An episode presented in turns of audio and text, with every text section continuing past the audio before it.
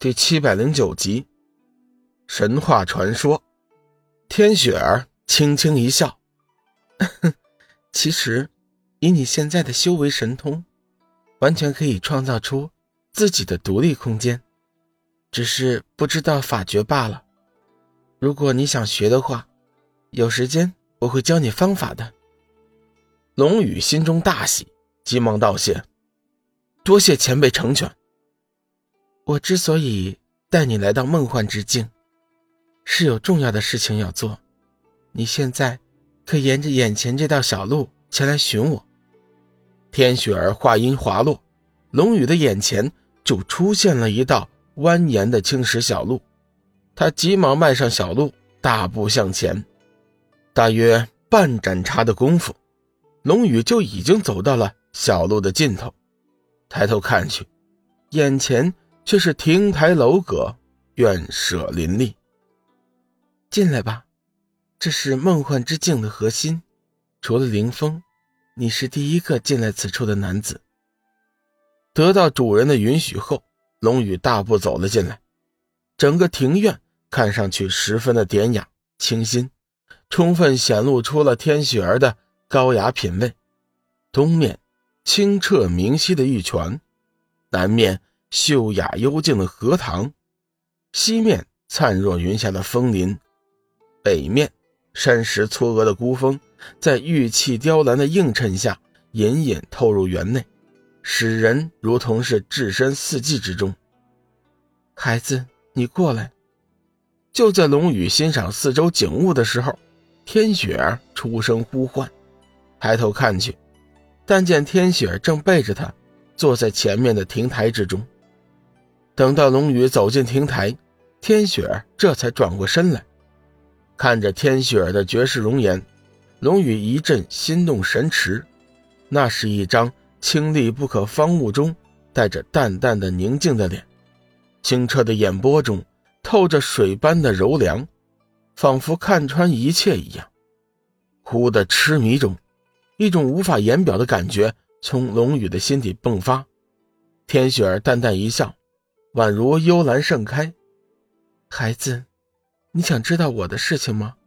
龙宇道：“前辈若想告知，在下定当洗耳恭听。”田雪问道：“孩子，你可知道我的真实身份吗？”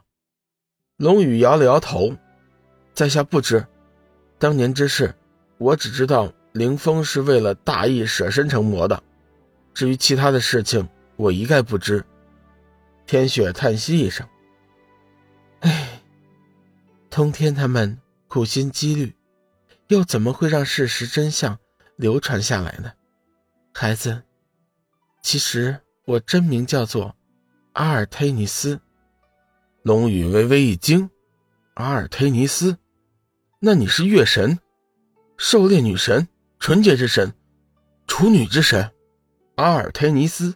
是古希腊神话中的女神，龙宇当年在新古月星的时候，十分喜欢古代神话传说。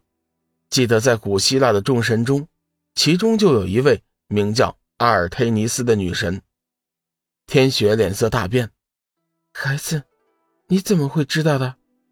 我是阿尔忒尼斯月神的秘密，当今世上除了凌风，谁也不知道。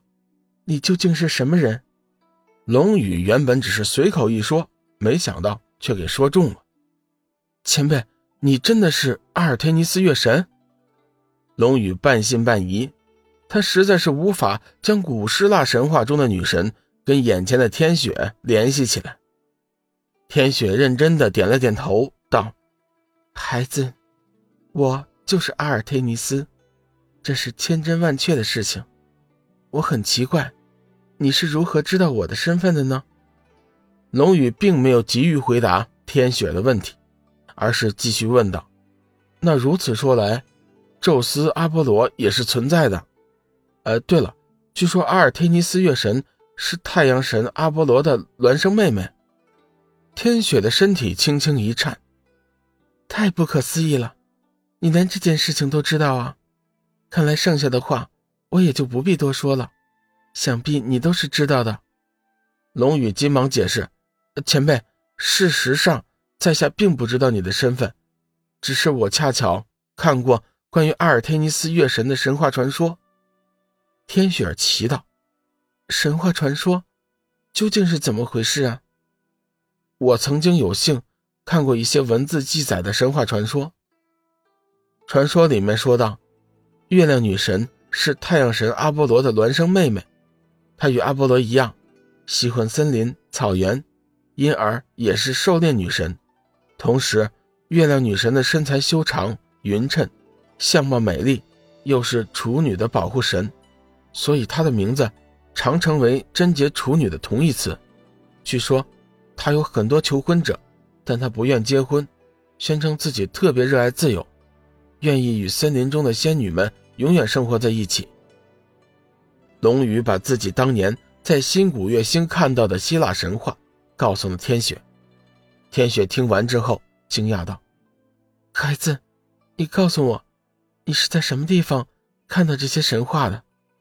龙宇略微犹豫了一下，道：“我是在另外一个世界看到的，家乡的人们叫那里是新古月星。”天雪似乎是明白了什么：“你是说，你原本并不属于这个时空？”龙宇急忙点头：“嗯，不错，我的家乡是新古月星。”至于为什么会来到这里，我也不知道其中的原因。龙宇索性把自己的事情全部告诉了天雪。天雪静静的听完了龙宇的话，道：“你可是想回到新古月星吗？”龙宇点了点头：“嗯，不错。一直以来，我都在为能回去辛苦卫星而做着努力。这些年过去了，也不知道爷爷现在怎么样了。”每当想起白发苍苍的爷爷，我的心头就一阵刺痛。如此说来，你看到关于我的那些传说，都是后世的传说。不过这些传说内容大多是有误的，也不知是谁记载的。哎，算了，先不说这些了，孩子，我现在要把毕生的修为传给你。天雪终于说出了自己的目的。龙宇大惊：“前辈，这可如何使得？”